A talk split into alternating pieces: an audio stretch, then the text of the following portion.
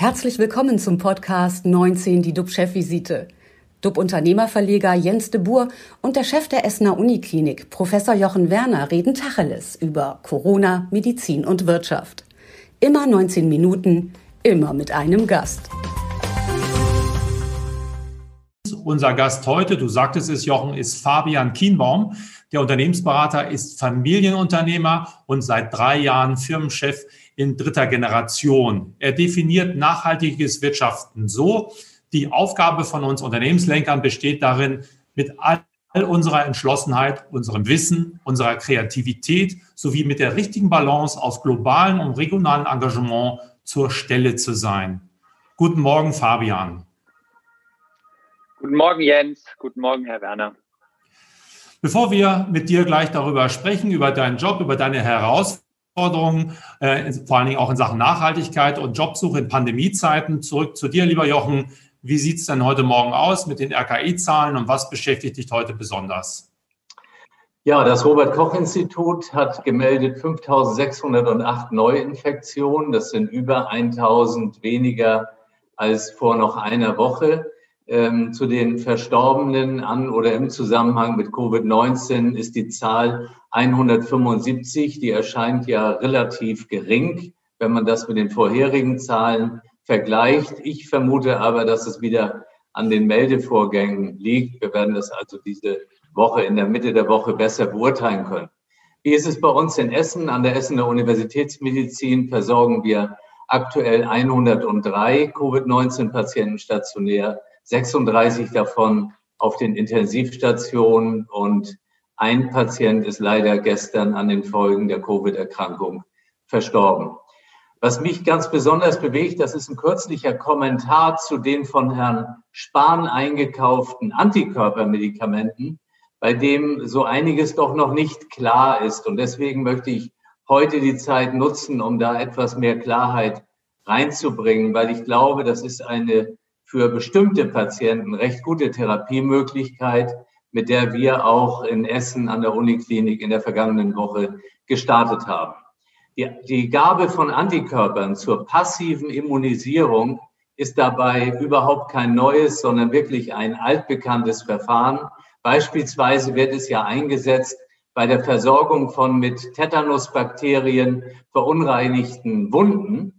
Ähm, die Infizierten bekommen also Antikörper direkt gespritzt, die sofort gegen Antigene wirken und dann einen unmittelbaren Schutz gegen diese Erreger äh, herstellen können. Das Gesundheitsministerium hat nun zwei Antikörpermittel gekauft, die gezielt gegen das Coronavirus SARS-CoV-2 entwickelt wurden, gegen dessen Spike-Protein, dem Schlüssel also, mit dessen Hilfe das Virus in die menschliche Zelle gelangt, um sich dann dort zu vermehren. Die monoklonalen Antikörper heften sich genau an dieses Spike-Protein und verhindern das Eindringen des Virus in die Zelle.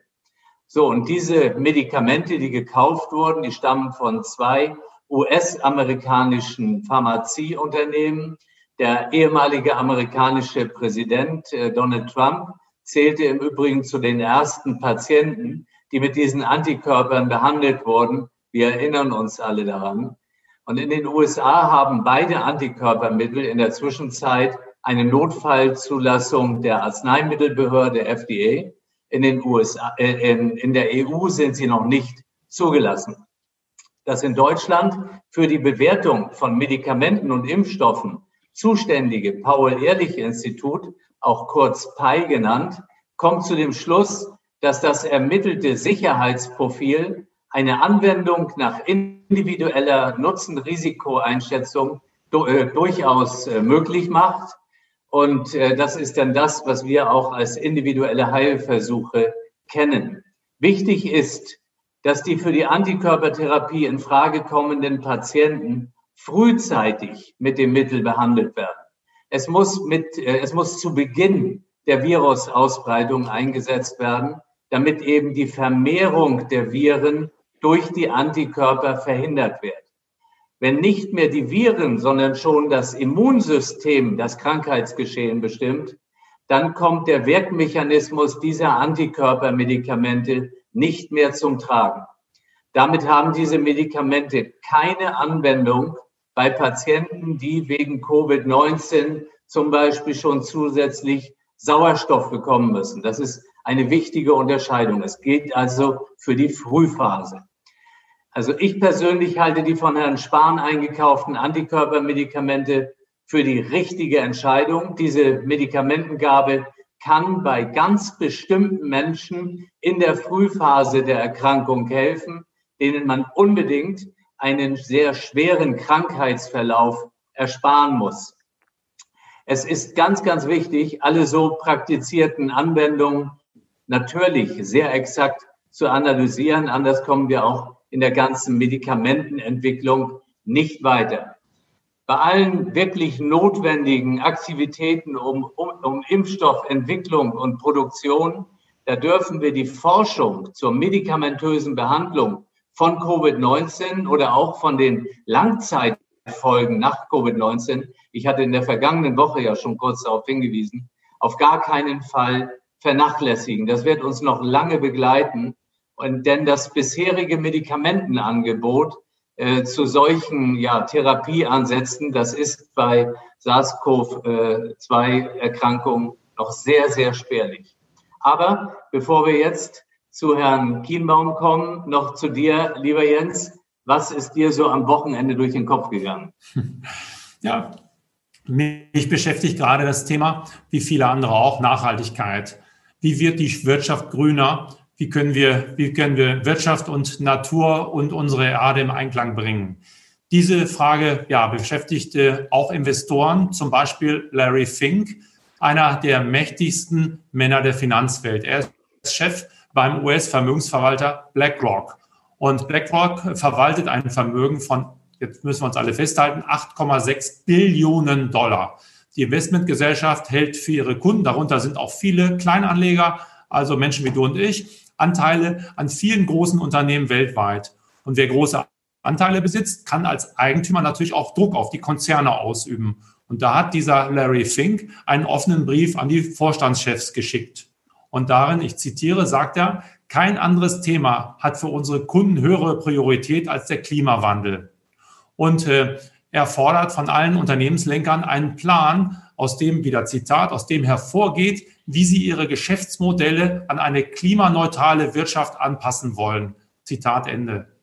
Und das ist wirklich wichtig, weil Tempo ist nötig. Ähm, gerade in Amerika haben wir ja auch viel Zeit mit Donald Trump verloren. Und Wissenschaftler fürchten beispielsweise, dass in den Straßen von Sydney, Australien, wo es ja immer heißer und wärmer wird, schon in 20 Jahren Temperaturen von bis zu 50 Grad herrschen äh, könnten. Und die 5 Millionen Metropole wäre dann praktisch unbewohnbar, zumindest Teile davon. Und man überlegt auch Teile schon unterirdisch anzulegen, wo es dann nicht so heiß ist. Spätestens wenn die Pandemie vorbei ist, dürfte nachhaltiges Wirtschaften ein ganz heißes Thema für uns alle werden. Bei so viel Hitze braucht man natürlich auch einen kühlen Kopf. Und den hat, äh, glaube ich, Fabian Kienbaum, Chef der internationalen Unternehmensberatung Kienbaum. Nochmals herzlich willkommen, Fabian. Guten Morgen. Fabian, äh, rätst du eigentlich deinen Kunden, das Thema Nachhaltigkeit stärker in den Fokus zu nehmen? Und welche Relevanz hat das Thema für den einen oder anderen, sagen wir, größeren Mittelständler mittlerweile? Ist da eine Bewegung drin oder ist alles beim Alten?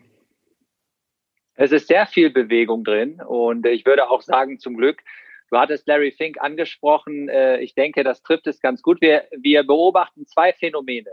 Es gibt natürlich einerseits die Organisation, die auch durch Investoren, äh, und du hast den größten angesprochen, BlackRock mit Larry Fink an der Spitze, Druck ausüben, Organisationen dahingehend äh, auch zu ihrem Glück zwingen.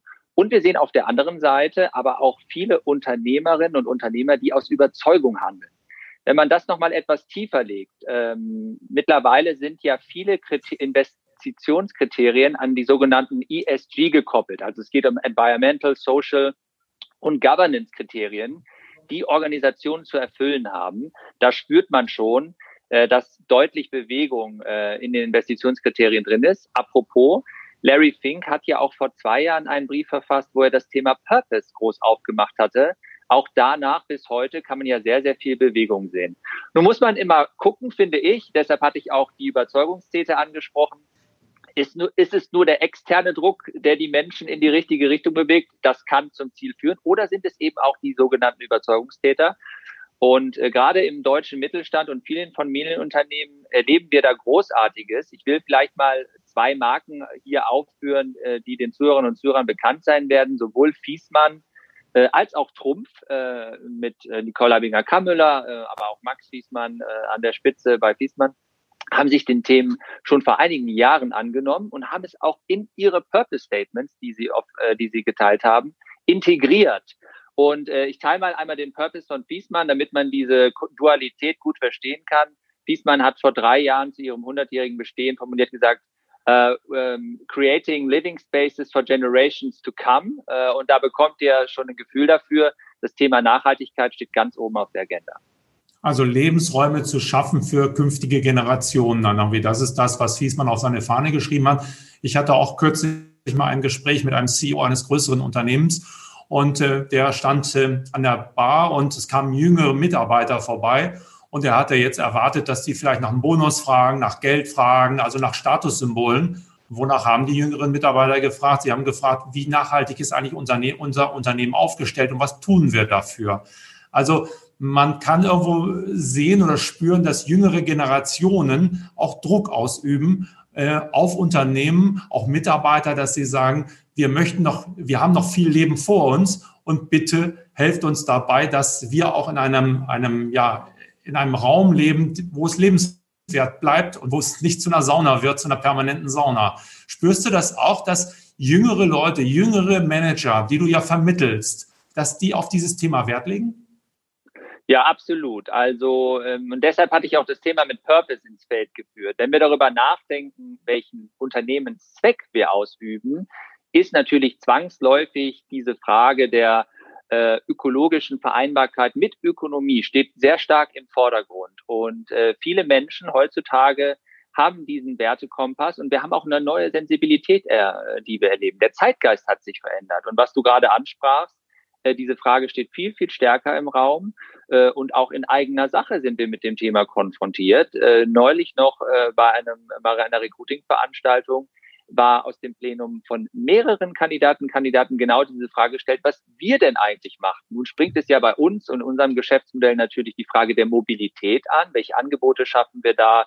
Wie stehen wir dazu? Aber es geht natürlich immer weiter und von Kleinigkeiten angefangen. Office Supplies, äh, wie sind denn, was ist eigentlich der Footprint der Gebäude und so weiter.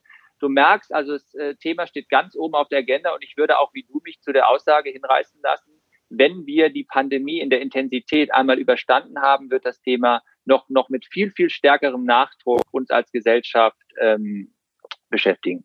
Jochen, wie sieht es bei euch aus? Spielt das Thema auch eine Rolle im Krankenhaus, in der Klinik? Absolutes Thema. Also wir hatten ja 2015 hier als äh, Leitthema ausgerufen Digitalisierung, Wandel zum Smart Hospital. Das war das eine. Daran verändert sich auch nichts. Und seit dem vergangenen Jahr haben wir uns mehr und mehr fokussiert auf das Thema Nachhaltigkeit, weil ich einfach glaube, dass äh, dieser Bereich Gesundheit, Gesunderhaltung, Gesundwiederherstellung, der kann nicht isoliert gesehen werden, äh, vorbei an diesen ganzen Nachhaltigkeitsbelangen. Und deswegen, wir haben inzwischen einen eigenen Bereich hier äh, aufgebaut, der sich damit befasst. Die Mitarbeiterinnen und Mitarbeiter haben unglaubliches Interesse daran. So sind wir ja bei Digitalisierung damals gestartet, haben bei uns erstmal unsere eigenen digitalen Talente gesucht. Jetzt haben wir das Gleiche gemacht. Da ist eine Gruppe, die ist aktiv und äh, Krankenhaus hat eine große Bedeutung. Ob es Narkosegase sind, ob es die ganzen Verpackungen sind. Ähm, wer da nicht so viel mit zu tun hat, der macht sich keine, Bedeu äh, keine Vorstellung, was bei uns an Verpackungen hier reingeht. Ähm, es ist alles verpackt, alles einzeln verpackt. Ja, und da haben wir viel vor uns, wie alle anderen auch, aber ist ein großes Thema. Ich finde das interessant mit Herrn Kienbaum, weil Sie sind ja in vielen Bereichen unterwegs und äh, damit bedeutet es ja für mich, dass auch ähm, ja, Bewerber, äh, Interessierte an Krankenhausinstitutionen äh, das eben auch auf ihrem äh, Portfolio ausweisen sollten. Bewerber ist ein gutes Stichwort. Fabian, wie macht man das denn zurzeit? Früher ist man zu einem Jobinterview gefahren, man hat, äh, ist, keine Ahnung, nach Essen, Bielefeld, wo auch immer hin und hat dort persönliche Gespräche, weil das Persönliche spielt ja am Ende ja auch eine große Rolle, äh, um seinen späteren Chef mal kennenzulernen. Macht man das jetzt per Zoom alles oder äh, kann man sich zurzeit in der Pandemie überhaupt bewerben? Findet da überhaupt was statt? Ja, es ist eine hohe Mobilität, äh, die wir beobachten. Das hat genau mit den Phänomenen zu tun, die wir gerade besprechen. Auf der einen Seite äh, sind wir ja in ganz unbekannte Terrains vorgestoßen, wie wir arbeiten, wie wir miteinander kommunizieren. Aber wir haben auch häufiger mehr Zeit zur Selbstreflexion und diese Frage, was man will, wird neu beantwortet. Und deshalb ist das Interesse auch und genau diese Suche nach Organisationen, die sich schon zukunftsweisend aufstellen, sehr hoch. Und äh, in der Tat, vieles findet virtuell statt. Ähm, aber wenn es auf die Zielgeraden geht an einigen Stellen, äh, dann sind doch noch immer persönliche Gespräche gang und gäbe in Form von Spaziergängen. Man muss sich neue Formate einfallen lassen, das gehört dazu. Ähm, aber ganz virtuell gibt es auch, aber das hat natürlich das immer was mit der mit den Positionen zu tun. Also ein CEO rein virtuell äh, zu besetzen, ähm, das haben wir noch nicht erlebt. Also es gibt jetzt Chefspaziergänge, ist das richtig? Ja, das kann man so nennen. Chefinnen und Chefspaziergänge, ja. Okay, das klingt doch schon mal nicht schlecht. Aber was ich mitnehme, ist auch, dass du feststellst, dass es eine Bewusstseinsänderung gibt durch die Pandemie, dass Leute sich mehr hinterfragen und dann Entscheidungen treffen hin, sagen wir mal, zu neuen Jobs, zu neuen Tätigkeiten, wo sie sagen, ist das, passt das zu mir, äh, tue ich der Gesellschaft vielleicht auch sogar was Gutes damit?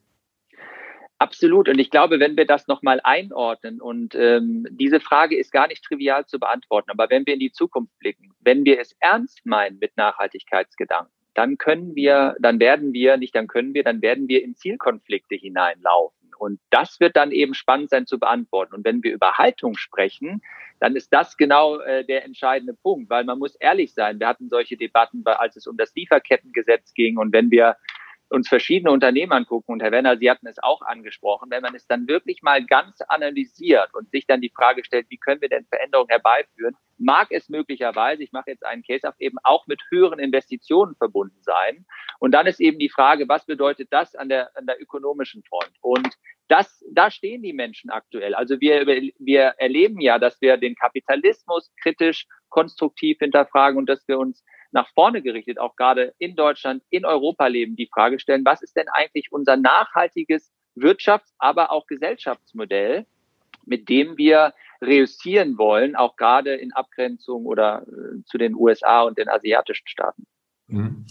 Gibt es denn bei dir auch, weil du sagst nachhaltig, aber auch was ist langfristig zukunftsorientiert, jetzt bei Kienbaum Personal, sagen wir mal, zu vermitteln, ist das vielleicht auch eine Sache, die künftig von Google und von Apple und anderen übernommen werden kann, weil man kennt den Kunden, man weiß, wie unzufrieden er vielleicht ist, weiß, wo er gegoogelt hat, dass er vielleicht mal geguckt hat, äh, was weiß ich, neue Jobs. Und wenn man fünfmal neue Jobs googelt, dann weiß Google, okay, dieser Mann sitzt wahrscheinlich auf heißen Kohlen, ich mache ihm mal ein Jobangebot. Ist das etwas, was dir Angst macht, dass die Zukunft, die Digitalisierung auch eure Branche überflüssig machen könnte? Ja, glücklicherweise nicht. Wir beschäftigen uns schon einige Jahre damit und das hat sehr menschliche Züge. Also die, die Menschen, die man gewinnen will, äh, die möchten auch überzeugt werden. Und es braucht genau äh, solche Austausche, wie wir jetzt haben. Da geht etwas verloren, wenn es virtuell ist, aber nichtsdestotrotz kommen wir in eine Interaktion. Und äh, gerade dieser Punkt, Wechselmotivation zu erzeugen, einander kennenzulernen, die Chemie abzutasten, das kann bisher noch nicht äh, durch äh, Technologie ersetzt werden. Aber viele Prozessschritte im Vorfeld, in der Tat, was du beschrieben hast an Phänomen, eine ganz andere Transparenz und darüber auch eine höhere Prozessgeschwindigkeit, die machen wir uns zu nutzen. Das hat unser Handwerk letzten Endes erleichtert. Und es gibt auch viele diagnostische Verfahren äh, digitaler Art, die in Deutschland noch sehr kritisch gesehen werden. Das hat auch, auch aus DSGVO-Gründen, aber auch, weil wir nicht so diese natürliche Nähe dazu haben. Aber das wird kommen. Und insofern ist Technologie für uns eine Bereicherung. Ja, das ist doch ein wunderbares Schlusswort. Technologie als Bereicherung. 19 Minuten sind nämlich leider schon wieder vorbei. Ich hätte noch ewig mit euch beiden sprechen können. Vielen Dank, Fabian Kienbaum. Unser Talkgast am Dienstag ist Dr. Jens Baas. Er ist CEO oder Vorstandschef der Techniker Krankenkasse, Deutschlands größter Krankenkasse. Und wir sprechen mit ihm über Corona und äh, ja, äh, was die Techniker Krankenkasse dort vorhat und äh, wie es äh, der größten Krankenkasse geht. Bleiben Sie gesund, klicken Sie rein. Wir freuen uns auf Sie. Tschüss aus Hamburg. Und aus Essen. Und aus Köln. Wiedersehen. Ciao. Tschüss. Das war 19 die DUB-Chefvisite als Podcast. Die Videos dazu gibt es auf watz.de und auf dub-magazin.de.